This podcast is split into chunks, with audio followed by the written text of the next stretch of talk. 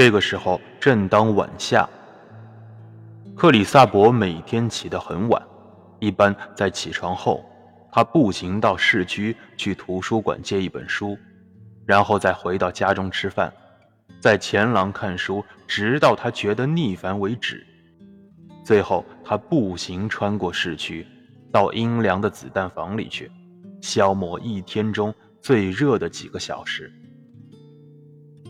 差点忘了说了，他最喜欢打弹子。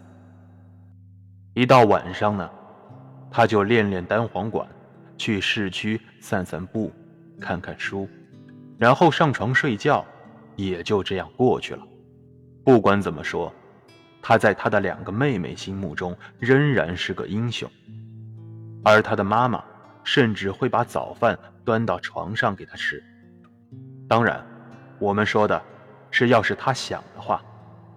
他在床上的时候，他的妈妈经常到他房里来，要把他打仗的情况讲给他听。